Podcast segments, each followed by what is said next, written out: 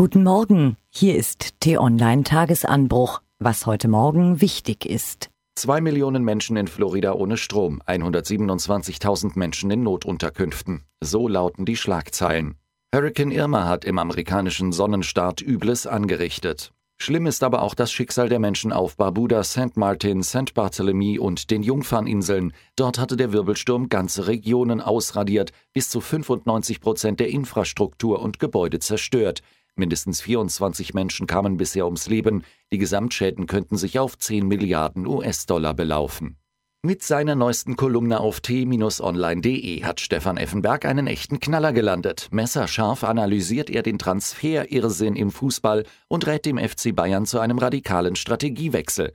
Konsequent auf deutsche Spieler setzen und ausländische Stars wie Lewandowski verkaufen.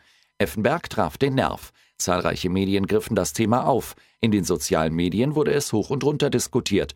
Bei einer Umfrage auf t-online.de stimmten mehr als 60 Prozent Effenberg zu.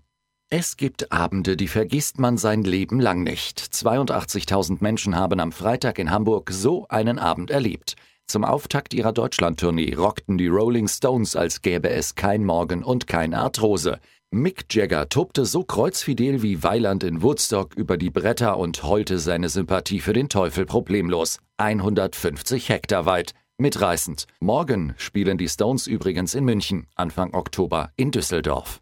Noch zwei Wochen bis zur Bundestagswahl, doch bei vielen Genossen herrscht jetzt schon Katerstimmung. Die SPD kommt einfach nicht aus dem Umfragetief heraus. Viel ist von Pannen im Wahlkampf die Rede. Doch in Wahrheit reicht das Thema tiefer. Warum erreicht die SPD die Menschen nicht mehr und was macht sie falsch?